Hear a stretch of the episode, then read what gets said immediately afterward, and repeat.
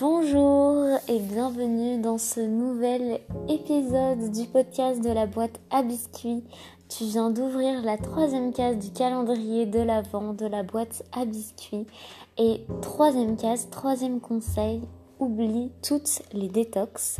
Je sais que c'est pas forcément la saison, mais malheureusement, très vite, trop vite, nous allons nous refaire bassiner de publicités, d'articles, de livres, de recettes de cuisine détoxifiantes qui vont nous vanter les mérites et les vertus de toutes les détox possibles et inimaginables.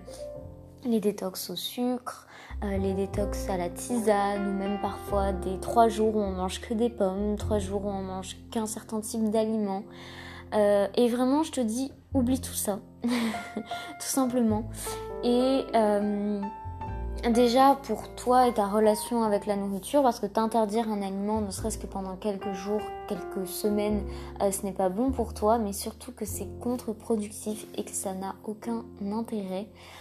alors encore une fois, euh, je ne suis pas médecin, donc si ton médecin te prescrit certaines choses à faire, euh, je, te conseille évidemment de le suivre, euh, mais de manière générale, ne te lance pas dans une détox tout seul, toute seule, parce que ça ne va pas du tout te faire du bien, bien au contraire, je m'explique.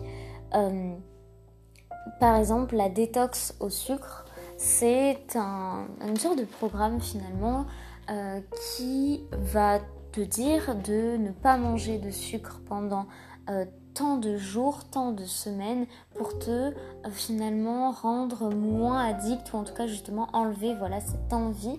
Et c'est humain au final ça nous paraît logique de nous dire que quand on se sent accro, quand on se sent obsédé par une chose, bon bah j'arrête complètement euh, de, la manger, de la consommer pour me l'enlever de l'esprit, pour qu'elle ne fasse plus partie de ma vie. Et les premiers jours ça va marcher. Euh, voilà, c'est pour ça que euh, ce genre de, programme alimentaire, de régime, de, de détox fonctionne. C'est parce que dans les premiers temps, il y a une sorte d'excitation, une sorte de oui, c'est vraiment le mot, une excitation parce que on, se sent bien, ça fonctionne, etc. Et petit à petit, et c'est là du coup dans cette, dans cette phase où ça fonctionne et on se sent bien qu'on va raconter à tout le monde à quel point c'est génial, qu'on va aussi se raconter à nous-mêmes à quel point c'est génial, écrire dans, notre, dans nos petits carnets alimentaires, n'importe quoi, que c'est trop cool et que n'importe qui peut le faire, c'est vraiment révolutionnaire. Sauf qu'au bout d'un certain temps, ce n'est pas tenable, on craque. Et là, on se dit non, mais c'est pas la faute de la détox puisque ça a marché au début, c'est moi qui n'y arrive pas.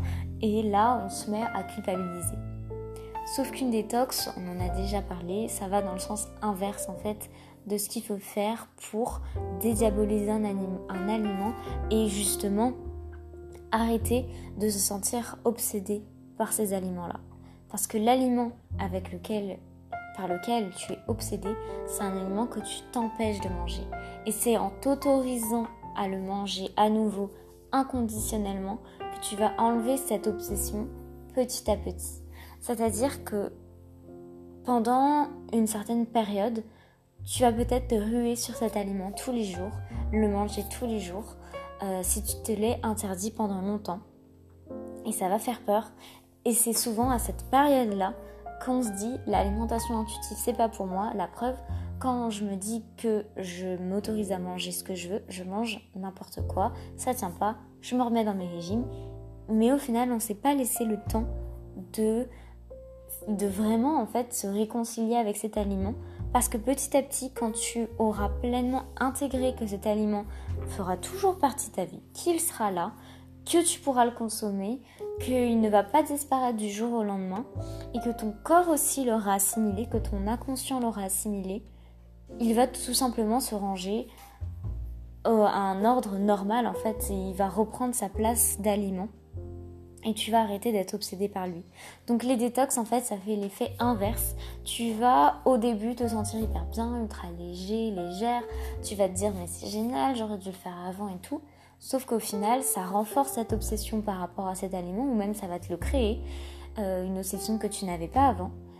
Et ça va être contre-productif. Et en plus de ça, tu vas culpabiliser parce que tous les témoignages qui ont été faits de ce genre de détox euh, auront été faites dans la période d'excitation qui fonctionne.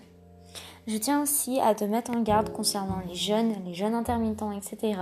C'est une forme de détox et c'est pareil, c'est le même principe, c'est euh, s'interdire de manger certaines choses ou s'interdire de manger pendant un laps de temps et ça peut renforcer tes obsessions alimentaires. Alors les jeunes, c'est peut-être un petit peu plus particulier parce que je crois que dans certaines maladies, certaines pathologies, c'est conseillé par les médecins, etc. Donc renseigne-toi.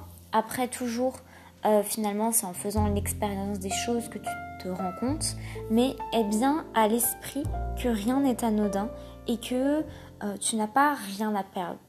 Il ne faut pas que tu partes dans un nouveau régime, dans une nouvelle détox, un nouveau jeûne, etc. en disant ah, mais de toute façon euh, j'ai rien à perdre, puis si ça marche pas, bah euh, j'aurais essayé. Non, tu, as toujours à perdre ta santé mentale, ta relation avec ton corps, même si elle n'est pas très haute aujourd'hui.